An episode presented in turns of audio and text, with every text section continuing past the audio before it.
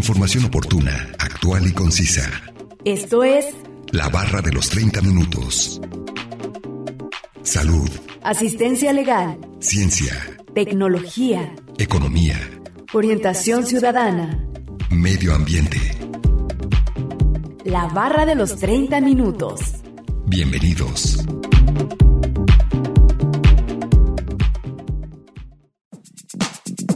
La gastronomía de China es una de las más ricas debido a la antigua tradición culinaria del país y está muy ampliamente representada en el mundo.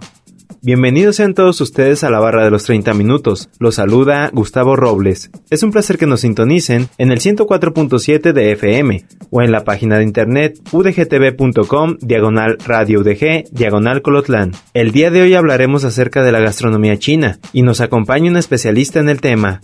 Así que no se muevan y sigan sintonizándonos con este interesante tema que hemos preparado para ustedes. Comencemos a escuchar el primer fragmento de la entrevista e información adicional que hemos preparado. Ciudadanía. Eh, ¿Me podrías indicar cuál es tu nombre y tu cargo? Mi nombre es Sonia Montero Villanueva, soy responsable del comedor universitario, chef este, ejecutiva de aquí de Cisea. Muy bien, maestra Sonia. Para hablar sobre la gastronomía china, ¿cuál es el origen de la gastronomía china? Bueno, pues la, el origen de la cocina china eh, viene de diferentes regiones de China mismo. Ellos este, empiezan con, con la cocina y la empiezan a expandir a otras partes del mundo, desde el sureste de Asia, pasando por el continente americano hasta toda Europa. Y te decía que la cocina china es tan rica y tan llena de técnicas, sabores y ingredientes que han hecho que otras gastronomías resalten en el mundo. Por ejemplo, la cocina peruana tiene un lugar en, en la gastronomía gracias también a la influencia china. Ahora la gastronomía peruana, por ejemplo, es este, patrimonio intangible de la humanidad también, igual que la de México. Y gracias a sus influencias, eh, a su influencia china. Ok, ellos fueron la, la base en la que se Sí. guiaron los peruanos. Sí, así es. Excelente. Entonces, ¿qué, ¿cómo es la composición de este tipo de gastronomía? Pues su composición básicamente es este, eh, hacer platos muy decorados, muy coloridos. eh, utilizan mucho todo el tipo de, de animales como el cerdo, el pollo. eh, utilizan también muchísimas verduras, frutas, ¿no? Este y todo esto hacen que armonicen mucho los sabores y las comidas chinas también tienen que buscar algún eh, equilibrio entre lo frío y lo caliente. Los colores, por ejemplo, la consistencia en los diversos alimentos y esto hace que las técnicas culinarias chinas sean sumamente numerosas y muy variadas. Utilizan mucho eh, los sabores también básicos que es el dulce, el salado, el ácido, el amargo y el picante. Entonces su composición es a base eh, a estos sabores. Juegan con todas estas tonalidades de sabores. Sí, y además los, los pueden combinar. Por ejemplo, hay muchas comidas agridulces, ¿verdad? Que son entre lo ácido y lo, lo dulce y, y lo, o lo picante, ¿no? Que tienen un toque picante al final y están muy ricas. Y pues es de- también de una de las comidas favoritas del mundo. Sí, es, ha ganado un puesto importante en toda la, la comida a nivel mundial. Sí, lo malo es que fíjate que cuando salen de su país y van a otros lugares, como por ejemplo aquí a México, nosotros si no vamos a un buen restaurante de comida china, no es muy aceptable comer en lugares chinos normales, porque si te fijas sus precios son súper baratos y la verdad no son muy limpios para hacer este eh, de repente la comida. Mucha gente va a comer a los lugares de buffet sobre todo, porque son muy baratos pero realmente no sabemos exactamente qué tipo de carne utilizan, si la reciclan muchas veces, y eso es lo malo de la cocina china aquí en este, como en México, por ejemplo. Y a veces cuando vas te sientes mal o no te cae muy bien este tipo de comida. Sin embargo, hay cocinas chinas en México, restaurantes muy prestigiados, muy bonitos, que son mucho más caros obviamente, y tienen comida mucho más eh, elaborada y más rica y obviamente no es buffet ni mucho menos. Sí, son por medio de platillos, ¿no? Y en cambio en Estados Unidos, por ejemplo, las cocinas chinas de buffet son muy buenas, pero es que también en Estados Unidos creo yo que la inspección de sanidad es mucho más este eh, más más estricta que aquí en México. Sí, también eso hay que tener en cuenta porque las los regímenes de sanidad de Estados Unidos son más altos que los de aquí. Exactamente. Y desgraciadamente aquí con tanta corrupción de repente, pues es lo que pasa con este tipo de restaurantes chinos que hay por todos lados. ¿No? Sí, porque en cada, hasta pueblos hay ya eh, restaurantes de comida china que sí, en sí lo que ofrecen más es un buffet y a un bajo costo. ¿Cuáles son los ingredientes más utilizados? Los ingredientes más, eh, por ejemplo, es la carne de res, la auténtica comida china, ¿eh? La carne de res, el brócoli, por ejemplo, el cerdo, el pollo, el huevo, los fideos. Todo esto son, son composiciones que, digo, elementos que utilizan mucho la composición y los elementos de la cocina china. Muchas preparaciones, por ejemplo, con el huevo y la harina, y hacen mucho lo que se llama el capeados, todo es capeadito y está muy rico. También son frituras profundas, que esto quiere decir que a altas temperaturas se fríen las cosas con mucho aceite para que luego luego selle y no se llenen tanto de grasa. Sí, esos son como aspectos importantes de que siempre la fríen, ¿eh? la, la comida. Sí, o utilizan wok, que es el, la olla como forma de bowl o cóncava, que ahí cocinan a altas temperaturas y sellan todo, preparan verduras, este, diferentes tipos de corte que utilizan y le ponen la carne, utilizan mucho los aceites de ajonjolí, este, y todo, y la soya, y entonces empiezan a hacer sus mezclas y sale todo este, los platillos que conocemos, como el chop suey, el pollo a la naranja, ¿no? Este, el pollo general, el cerdo agridulce, las carnes de res con muchas verduras, entre ellas, como les decía, el brócoli. La zanahoria también lo utilizan demasiado. Sí, los vegetales, como la zanahoria, los ejotes.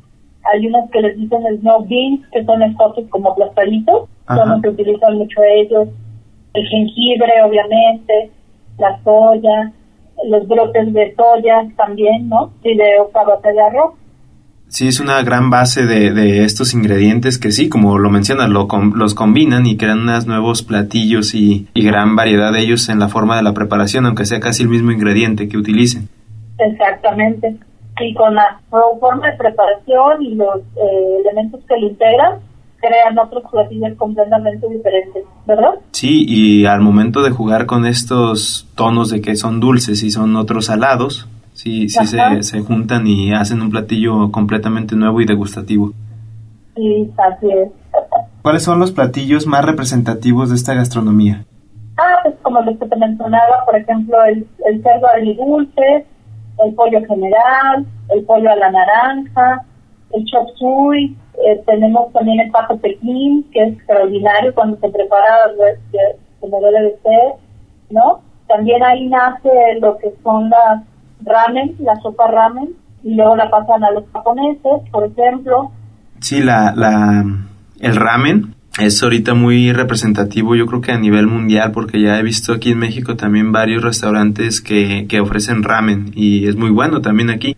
Y la verdad el origen es chino, aunque la cocina japonesa lo adoptó y este y ahora parece como si fuera el ramen de cocina japonesa, ¿no? Pero quien realmente lo lo empezó con sus orígenes fue la gastronomía china y ahorita pues también tiene muchísimas variedades, otras de diferentes formas, aunque las bases siguen siendo las mismas, un concentrado de carne, sus ingredientes, el huevo no bien cocido, pero que esté al punto, ¿no? Pues todas esas cosas vienen de la gastronomía china. No olviden que nos pueden compartir sus temas de interés al 499-99, 242-33 y 800-701-9999. Además pueden encontrarnos en Facebook como la barra de los 30 minutos. A continuación, escucharemos la cápsula informativa referente al tema de hoy. ¿Qué es la gastronomía china? La gastronomía china es una de las más antiguas del mundo y como tal está llena de experiencias con un arte culinario basado en una forma creativa de preparar los alimentos. Es equilibrada y saludable y cuenta con deliciosos ingredientes. Esta cultura se caracteriza porque al preparar sus recetas usan diferentes tipos de salsa y muchos tipos de pastas. La comida china es equilibrada por los nutrientes que aportan al organismo. En el fondo se encarga de encontrar una armonía con respecto a los sabores como el salado, dulce, ácido, picante y amargo, y por eso Hoy te presentamos algunas de las comidas tradicionales y platillos más representativos de la comida china. Cultura de la gastronomía china. El objetivo de la gastronomía china es provocar el apetito con el aroma de la comida. A la comida china se le da un sentido del gusto con las artes culinarias basándose en la belleza o estética del color, aroma y sabor para preparar una comida agradable a la vista. Normalmente se elige la carne y un ingrediente principal con tres ingredientes de diferentes colores. Por medio de la técnica de cocción apropiada, se eligen los colores como verde, rojo, azul, blanco, amarillo, negro y marrón, mezclados en una combinación apropiada. El aroma se alcanzan con cebolla, ajo, jengibre, vino para cocinar, pimienta, ají, el aceite de sésamo, champiñones, etc. ¿Cómo se prepara la comida china? Se usa la técnica de sofrito, asado, al vapor, el rápido sofrito, la cocción a fuego lento para conservar el aroma natural y jugos de la comida. Se añade la cantidad apropiada de salsa de soya, vinagre, azúcar, pimienta picante, entre otros condimentos que hacen que el sabor sea salado, dulce, amargo y caliente. Se decora el plato con el tomate, pepino y otras verduras. Los utensilios deben ser elegantes, es decir, la cocina china se transforma en una forma de arte implementando la belleza estética con un buen de sabor y aroma. Ingredientes típicos de la gastronomía china. El arroz, sí, es un alimento básico, pero también son el trigo, el maíz o la famosa soya, tan presentes en muchos de sus platos. Además, China abastece a gran parte del mundo con cereales, carnes y frutas entre ellos otros ingredientes no culinarios. El buen uso de condimentos es pilar fundamental de la gastronomía china. En muchos de sus platos no falta el curry, entendido el concepto como mezcla de especias. Entre otras variedades, es famoso el polvo de cinco especias, los brotes de soya, las algas, el jengibre, el aceite de sésamo o el vino de arroz son también ingredientes muy utilizados en la gastronomía china, sin olvidar los fideos de arroz. Muchos de estos condimentos, que antes solo eran utilizados para restaurantes chinos, hoy forman parte de cualquier cocina en los países occidentales. Información obtenida de la página web www.culturachina.com, una producción de Radio Universidad de Guadalajara en Colotlán. Vamos a un corte de estación. Regresando escucharemos la última parte de la entrevista con la licenciada Sonia Montero Villanueva, chef ejecutivo restaurante escuela de la carrera de Turismo y Gastronomía del CUSEA. Información oportuna, actual y concisa sobre temas diversos. La barra de los 30 minutos. En un momento continuamos.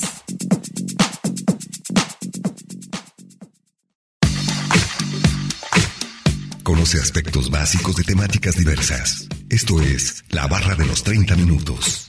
Estamos de regreso.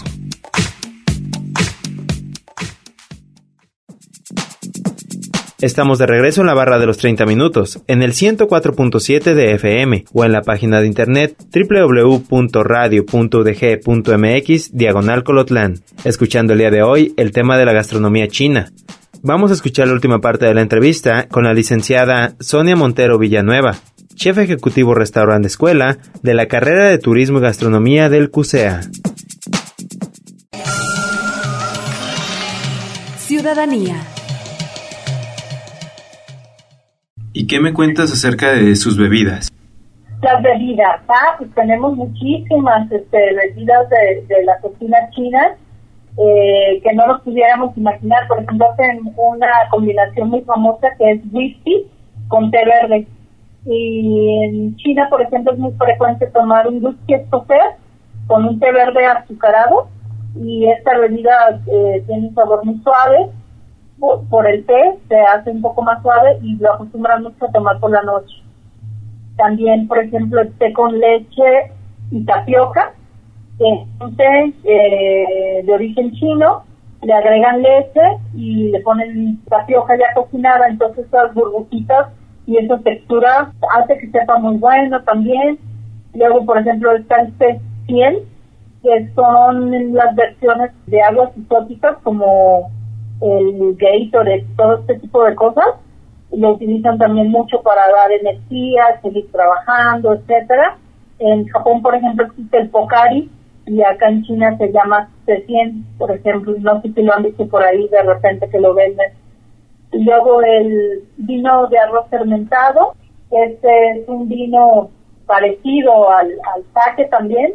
En China se llama, no sé si está bien pronunciado, pero se pronuncia como Jionian, que es vino de arroz fermentado, parecido al sake. Tenemos también este, té de crisantemo, que el crisantemo es una flor y es de un sabor muy dulce, fresco y se emplea para tener el colesterol a, raya. Como muchas cosas las fríen, pues toman mucho este té para que el aceite y todo esto no les afecte mucho el colesterol.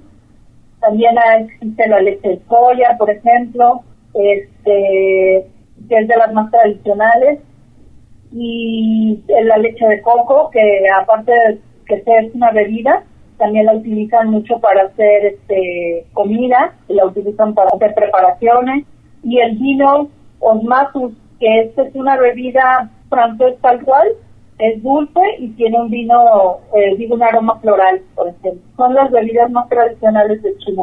Sí, también son, son demasiadas, ¿eh? Sí. ¿Y, y qué tal sus postres? Ah, no, bueno, los postres también son súper ricos. El helado frito, por ejemplo, que se hace a base de helado, eh, se le pone una capa de tempura y se fríe y entonces ya cuando tú lo partes, está derretidito por dentro y el panecito que se hace con el tempura y la combinación con chocolate, fresas, este, dulces, sabe muy rico, ¿no? También la barba de dragón, que es como si fuera un algodón de azúcar, como lo que conocemos aquí en México. El pastel de luna, que es un pastel de chocolate chino, eh, esponjoso, por ejemplo. Los bollos de piña, ¿no? También son muy tradicionales en, en China. Como dices, el helado frito está también ha sido muy muy vendido aquí en México y en Estados Unidos. Sí, en todos los restaurantes chinos es muy bueno pedirlo. Sí, También claro. en la japonesa es tan influyente en otras gastronomías que lo han adoptado también como suyo, ¿no? En este caso como la japonesa que también tiene su helado frito. Claro. Sonia, ¿y cómo se ha tropicalizado esta gastronomía en México y en otros países? Ay, pues aquí en México, este, fíjate que no tanto, más bien aquí yo he visto que la cocina china es muy vasta y muy barata. Entonces, este, los precios son realmente muy económicos y pues no está tan tropicalizado, más bien ha adquirido el gusto del mexicano tal cual como viene, porque no sé si te has fijado que los chinos son de repente muy cerrados y hacen sus platillos y esto es lo que hay y si les gusta coman y si no coman otra cosa que hay ahí mismo en el buffet y tú escoges qué comer.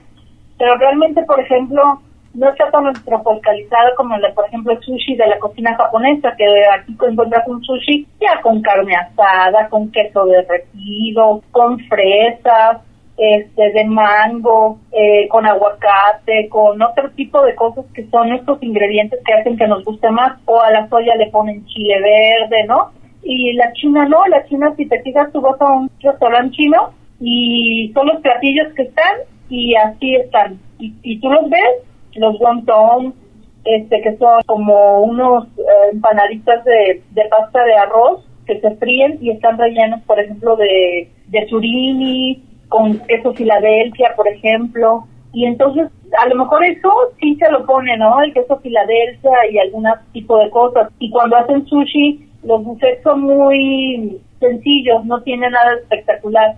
Son ingredientes muy básicos, son pequeños y están cortados para que tú puedas comer mucho, pero realmente no hay uno que tú digas, ah, está tropicalizado, está mexicanizado, no, casi no. También son cosas muy sencillas las que se sirven y, y tú puedes escoger lo que tú quieras de cada comida. Sí, no ha sido tan necesario dar ese, ese ingrediente extra de parte de aquí de los mexicanos, ¿verdad? Sí, porque si te fijas, casi no hay restaurantes chinos manejados por mexicanos. En el norte de la, del país, sobre todo en Culiacán y ese tipo de lugares que tienen alguna influencia china más, más acercada, hay personas que sí manejan este tipo de comidas y las hacen muy, le dicen como culichi, la cocina culichi, y la combinan con la cocina china. Y entonces ahí sí se ha tropicalizado más, pero por ejemplo aquí en Jalisco no hay tanto de eso. Habrá uno o dos, pero no se ha llegado a ser tan popular como, como la cocina china en sí. Sí, claro, estos lugares la, la han como medio adaptado, ¿verdad? Aquí al estilo mexicano. Sí, porque ahí sí son, son este, personas del norte que toman este tipo de gastronomía y ya le ponen algo más de, lo suyo. Utilizan mucho este lo agridulce con las carnes y pescados, más a lo mejor como el atún fresco y todo esto que realmente los chinos no lo utilizan así, lo utilizan más bien los japoneses y entonces empiezan a tropicalizar un poco más, pero más se da en el norte del país. Ok, en el norte es donde más se tropicaliza este tipo de comida. Sí, el tipo de comida china, sí. Oye, ¿algún dato curioso de este tipo de gastronomía? Pues, eh, por ejemplo, la comida china se sirve en porciones pequeñitas, pensadas para cogerlas con las manos o los palillos y comer directamente. O sea, si tú estás comiendo, no te sirven un plato en especial muchas veces, sino te ponen muchas cosas en la, en la mesa en pequeñito para que tú estés comiendo por ejemplo, los pescados que se sirven enteros tienen un, un significado simbólico, ya que nos habla de la integridad de las cosas, pues tienen un comienzo, que es la cabeza, y un final, que es la cola del pescado. Entonces, esto también lo hace diferente, ¿no? El pollo, por ejemplo, es una de las carnes favoritas en muchas comidas chinas, y en este caso el pollo se corta en partes y se sirven todas las piezas, incluidas las mollejas y la cabeza. Todo, todo se, se cocina del pollo y en pedacitos, ¿no? Luego, por ejemplo, las mesas de los restaurantes chinos suelen ser redondas o máximo para cuatro personas. Y puede haber un cristal templado tradicional en el centro de la mesa y se trata de un cristal giratorio en el que se colocan los platos de la comida que se pidió para que todos tengan acceso a la comida y le estén dando vueltas y estén cogiendo de, cada platito.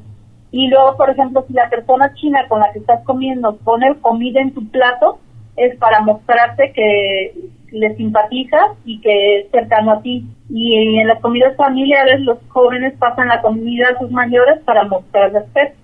Sí, son, son datos muy curiosos, pero que sí se han llegado a ver ya sea en películas o, que la misma gente de aquí de México creo que la hace, ¿no?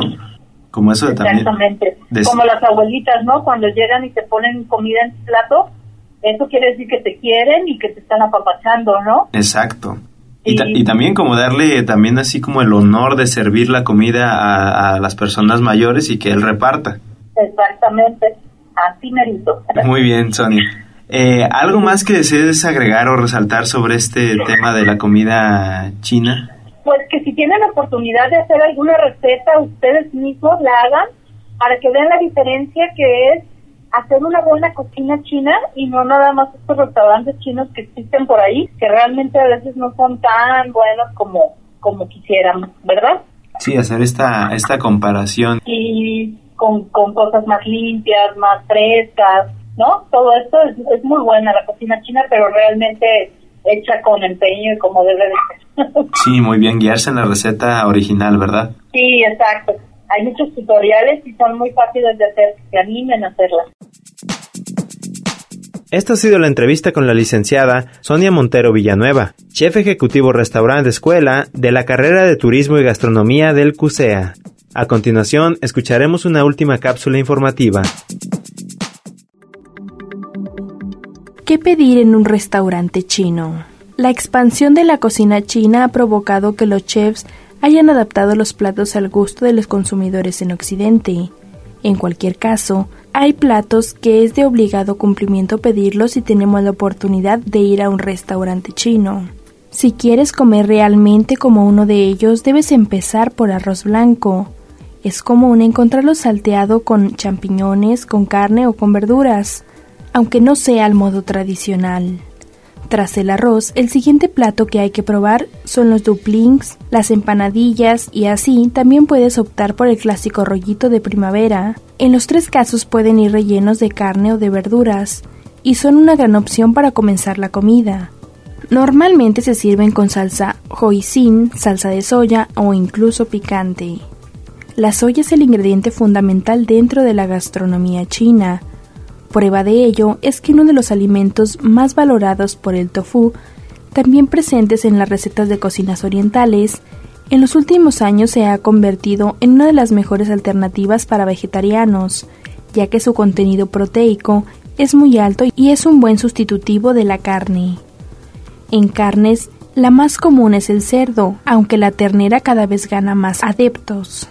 Dentro de las aves, el pollo, pero sobre todo el pato, la preferida para los chinos. Es habitual finalizar la comida como un plato dulce como postre, en cambio, en la gastronomía oriental y la china especialmente, podemos disfrutar de platos dulces y agridulces durante toda la comida. En muchos restaurantes chinos la cata de postres no incluye ningún postre oriental típico, que aunque sean pocos, los hay. Muchos de los postres chinos incluyen, como no podía ser de otra manera, arroz en su elaboración. La bebida más consumida en China es el té, pero también se toman otras como el baijiu, un licor destilado a partir del arroz u otros cereales que se consume desde hace miles de años. Información obtenida de la página web www.culturachina.com, una producción de Radio Universidad de Guadalajara en Colotlán. Acabamos de escuchar la segunda y última cápsula informativa y vamos a concluir con el tema de la gastronomía china. Agradecemos la entrevista a la licenciada Sonia Montero Villanueva, chef ejecutivo restaurante escuela de la carrera de turismo y gastronomía del CUSEA. No olviden que si se perdieron algún programa, pueden escucharlo o descargarlo desde el sitio web www.radio.udg.mx diagonal colotlán, dar clic en la opción podcast y después seleccionar la barra de los 30 minutos, donde encontrarás todos los temas. Sigan sintonizándonos y no olviden escucharnos de lunes a viernes a las 11.30 de la mañana y a las 11.30 de la noche en retransmisión. Y los sábados no se pierdan el maratón de la barra de los 30 minutos, donde se pasan los 5 temas de la semana. Es un placer haber estado con ustedes. Se despide Gustavo Robles. Hasta luego. Radio Universidad de Guadalajara en Colotlán presentó la barra de los 30 minutos. Información oportuna, actual y concisa sobre temas diversos. Gracias por habernos acompañado.